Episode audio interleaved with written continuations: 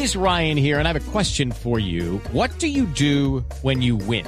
Like, are you a fist pumper? A woohooer, a hand clapper, a high fiver. I kind of like the high five, but if you want to hone in on those winning moves, check out Chumba Casino. At ChumbaCasino.com, choose from hundreds of social casino style games for your chance to redeem serious cash prizes. There are new game releases weekly, plus free daily bonuses. So don't wait. Start having the most fun ever at ChumbaCasino.com. No purchase necessary. BGW. Void were prohibited by law. See terms and conditions. 18 plus. 2019. 200 años del evento histórico más importante de nuestro país. La libertad, la independencia, tres colores que ondean libres bajo su soberanía. En Mañanas Blue, Colombia es bicentenario. Colombia es bicentenario y hoy esta sección está a cargo de Ana Cristina Restrepo en Medellín, porque todo el 2019 estaremos de bicentenario y todos los miércoles tenemos distintas ópticas sobre esta celebración que tenemos en nuestro país este año. Ana Cristina. Sí, eh, resulta que pues ahora se está hablando mucho de revisionismo histórico, de distintas versiones de la historia y de fuentes. Pues entonces lo que hicimos Camila de Oyentes fue hablar con dos autores distintos de dos libros sobre temas distintos. Eh, llamamos eh, a Jorge Orlando Melo, autor de Historia Mínima de Colombia, y al autor de Por qué fracasa Colombia, que es Enrique Serrano, actual director del Archivo General de la Nación. El señor Serrano pues no habla con nosotros, no podía hablar con nosotros, pero sí habló Jorge Orlando Melo y hablamos de tres temas. Entonces, pues arranquemos con el primer tema. El primer tema es, siempre nos han dicho que hubo una masacre indígena. ¿Qué escribe en su libro Historia Mínima de Colombia Jorge Orlando Melo? Les leo ese pedacito. Dice, en muchos lugares nunca fue posible sujetar a los indios o solo se logró después de una disminución drástica de su población. Mientras que eh, en su libro Enrique Serrano en su libro ¿Por qué fracasa Colombia? Enrique Serrano dice, Colombia no fue el país donde se hiciese una masacre de indígenas, porque no había necesidad, porque los indígenas se integraron en buen grado o se dispersaron y procuraron no estorbarse unos con los otros. Vamos a ver qué nos dice el profesor Melo sobre eh, es, la masacre, si hubo masacre o no hubo masacre indígena. Bueno, mira, lo que hay que decir es que en realidad hay estudios muy, muy exactos eh, sobre el, el tamaño de lo que fue la disminución de la población indígena, pero no se ha dicho que esa disminución ha sido el resultado de una masacre. Los españoles no querían matar a los indios, ni mucho menos porque lo que querían hacer, como decía en la época, se decía en la época, el único indio bueno es el indio vivo, el que puede trabajar. Ellos querían que los indios sobrevivieran, pero se les murieron. Y la población indígena pasó, eh, como el mismo Serrano lo señala en el libro eh, el Historia de un Olvido pasó probablemente unos 5 millones de habitantes en 1500, más o menos a 600 mil en 1620. O sea, una disminución de más de 4 millones es una caída de población muy grande. Pero él señala muy bien la causa fundamental de eso. La causa fundamental de eso fue que los europeos venían con gérmenes y con eh, virus como el de la viruela, sobre todo el de la eh, mal, el de la, eventualmente la malaria, pero más, más importante que se fue, el del sarampión y otros que hicieron que los indígenas que no tenían eh, defensas contra esos virus murieran bruscamente. Entonces, entre 1600, 1500 y 1120, la población indígena cae dramáticamente. Y eso hace que la segunda parte de la afirmación de Serrano sea un poco forzada. Es decir, no hubo masacre, pero la disminución de la población cayó. La población no se integró, sino que la población murió y disminuyó muchísimo, de tal manera que para 1620 eh, no era ni la quinta parte de la que era cuando llegaron los españoles. Entonces, eso es una eh, catástrofe demográfica, la han llamado los historiadores, pero no una masacre, porque no era que los españoles se fueran a matar indios, aunque sí hubo mucha violencia contra los indios. Bueno, aquí hay que preguntarle también al doctor Melo si esta catástrofe demográfica, como él la denomina, también tuvo que ver con el maltrato de la esclavitud. Sí, hubo mucha muerte que tuvo que ver con el enfrentamiento armado y muchas otras cosas. Por ejemplo, de 1502 a 1532, la costa colombiana del Caribe fue un sitio de cacería de esclavos indígenas. La reina Isabel desde 1503 permitió que los indígenas de las zonas fueran esclavizados, entonces venían expediciones de, desde eh, el Caribe, desde Santo Domingo, por ejemplo, a capturar esclavos para llevarlos y venderlos allá. Eso se hizo hasta 1535, 36 en sitios como Urabá, por ejemplo, y hay toda la historia muy interesante de Julián Gutiérrez, que es un eh, español que se casa con una indígena, eh, con Isabel del Corral, y él es uno de los que frena allí la captura de esclavos, porque llevaban 30 años capturando esclavos, llevándose barcos de 200 de esclavos para vender en Santo Domingo o en Cuba, cuando se acabaron allá los indígenas muy temprano, llevaron los indios de Colombia. Entonces, eso disminuyó mucho a la población. Otra cosa era que en las guerras iniciales, en el primer periodo, por ahí hasta 1550 la viol o 1558, la violencia es muy grande. Por ejemplo, los españoles queman los cultivos de los indios. Entonces, cuando uno piensa que una población indígena que tiene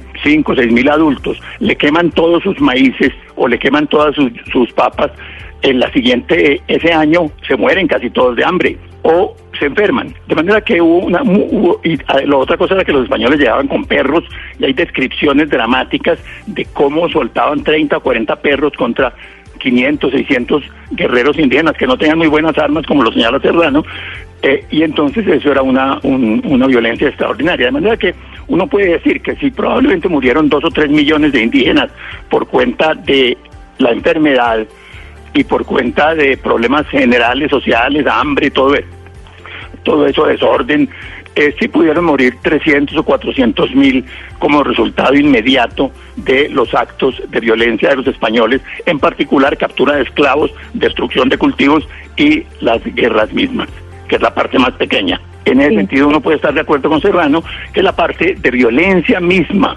no fue tan grande, aunque 300 mil muertos en, en un siglo, que puede haber sido una cifra razonable, es bastante grande porque es más grande que la época de la violencia colombiana de 1950. Sí, hay algo de lo que de lo que habló el profesor Melo, que son las perradas, cuando se les tiraban eh, estos perros a los indios. Eso fue una práctica, digamos, sistemática de los españoles. Era una respuesta a la reacción de los indígenas. Como los indígenas no se sometían, los españoles venían y les leían el requerimiento y les decían que de acuerdo con el requerimiento, con lo que había dicho el Papa, el- al rey de España le habían dado esto para su gobierno, que si se sometían ellos los iban a obe- obedecer, pero que si no se sometían y entregaban su tierra, les iban a hacer la guerra y los iban a matar. Pero entonces cuando los indios respondían, los españoles muchas veces también utilizaban la violencia para frenarlos. Pero no era que hubiera un plan de que vamos a matar indios, no. La idea es vamos a que se sometan los indios. Lo que importa es que el indio se nos someta y lo podamos repartir y dar en encomienda para que trabaje para los españoles. Si acaso no se someten y los que no se sometían, digo, como digo yo, eran los que tenían una estructura social eh, que no tenía antecedentes de conocimiento muy fuerte de sometimiento de servidumbre. Por ejemplo, los chichas pagaban impuestos a los, a los ah, caciques y por eso ellos sometieron sin mucho problema. Pero los indios de la región del Cauca, por ejemplo, en Antioquia o Caldas, desaparecieron casi por completo, no se sometieron, no hubo encomiendas importantes en esa zona, no hubo población servil indígena, sino que se murieron. Y eso se volvió selva otra vez en el- y se volvió a colonizar en el siglo XIX, porque esas comunidades no tenían experiencia de servidumbre. Las que tienen experiencia de servidumbre, como las del Oriente colombiano o las de Nariño, se aceptaron eh, someterse a los españoles después de una etapa inicial de violencia. Eh, la eh, violencia termina, básicamente, la gran violencia termina hacia 1558, cuando se someten las grandes rebeliones de 1556 y 1558 en todo el territorio colombiano, y se, se sostiene en una forma relativamente ocasional. Pero no había nada sistemático, era una respuesta a las situaciones de conflicto que se daban con los indios. Bueno, el segundo tema que tocamos con el eh, profesor Melo es la revolución de los comuneros. En su libro Historia Mínima de Colombia, él dice, la rebelión era una revuelta tradicional que buscaba corregir los errores y excesos y en ningún momento se puso en duda la autoridad real. Eso dice el profesor Melo. Mientras que en su libro ¿Por qué fracasa Colombia? eh, Enrique Serrano dice, la revuelta de los comuneros fue un levantamiento legitimista y monárquico que no pretendía la, in- la, la independencia independencia. Entonces, pues aquí la pregunta eh, para el profesor Melo es, eh, ¿qué era lo que buscaba la independencia finalmente? Uno puede decir Eh, que la eh, revuelta eh. de los comuneros no fue una revuelta por la independencia, que las revueltas de los esclavos del siglo XVI o XVII no fueron revueltas por los por la independencia, eh, eran problemas diferentes. Lo que ellos querían era una reforma tributaria de, la- de las normas que habían adoptado los Borbones en España y en eso yo creo que estamos totalmente de acuerdo en el libro de Serrano y en el libro mío. La revuelta tenía, como ocurre con toda revuelta, posiciones diferentes. Había gente que quería una revuelta mucho más firme contra España, contra el gobierno español, hasta que dieran concesiones más grandes. Por ejemplo, había grupos como el de Galán que quería la libertad de los esclavos, pero la mayoría eran notables de los pueblos principales de Santander, de Cundinamarca, que querían era simplemente que se quitaran las prohibiciones al tabaco, algunos impuestos y que se le dieran puestos a los criollos en los cargos locales. Eh, sí, Camila Oyentes, lo importante de hacer estos ejercicios es que es mirar que a veces algunos historiadores se contradicen, otras veces se complementan, pero que no necesariamente pues siempre está una visión en contra, en contra de otra. A veces eh, dicen lo mismo de distinta manera. El tercer tema por el que le preguntamos es por el tema de la independencia.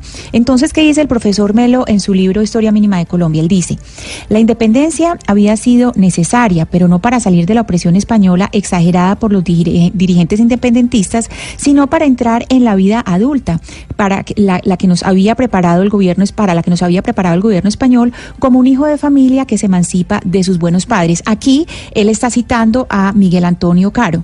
Eh, y su pensamiento conservador. Mientras que eh, lo que cita el, profesor Serrano en su libro eh, ¿Por qué fracasa Colombia? Él dice, hay que insistir que la historia de Colombia no empezó con la independencia, que no hay que confundir la historia del Estado colombiano con la historia de la nación.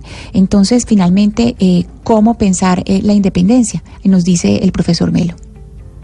Fueron Miguel Antonio Caro y los hombres de conservadores del fin del siglo XIX los que dijeron que la independencia había sido no una rebelión, eh, sino una emancipación, como dijo, que, que ha crecido y se va de casa porque quiere ser, quiere ser eh, autónomo, eh, que no había tanta ah, rechazo a España, pero yo no creo que eso sea exacto, de manera que yo no estoy de acuerdo con lo que cito de Caro allí.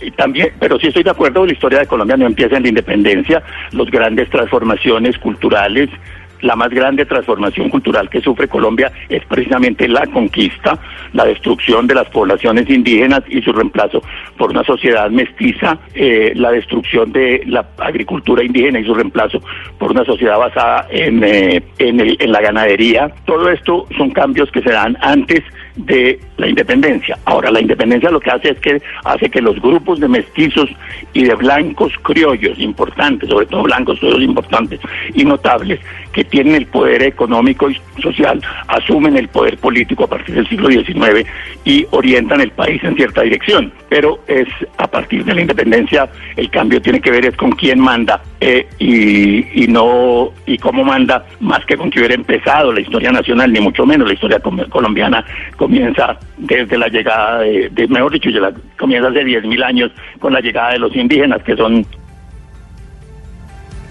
Pues muchísimas gracias al eh, profesor Jorge Orlando Melo, autor de Historia Mínima de Colombia, por esta lectura comparada que hicimos. Y hoy en el Bicentenario, pues lo que aprendemos es eh, a no tener una sola fuente, a tener varias fuentes y hacer eh, lecturas comparadas, que tal vez es la manera eh, más bonita y en la que más aprendemos historia.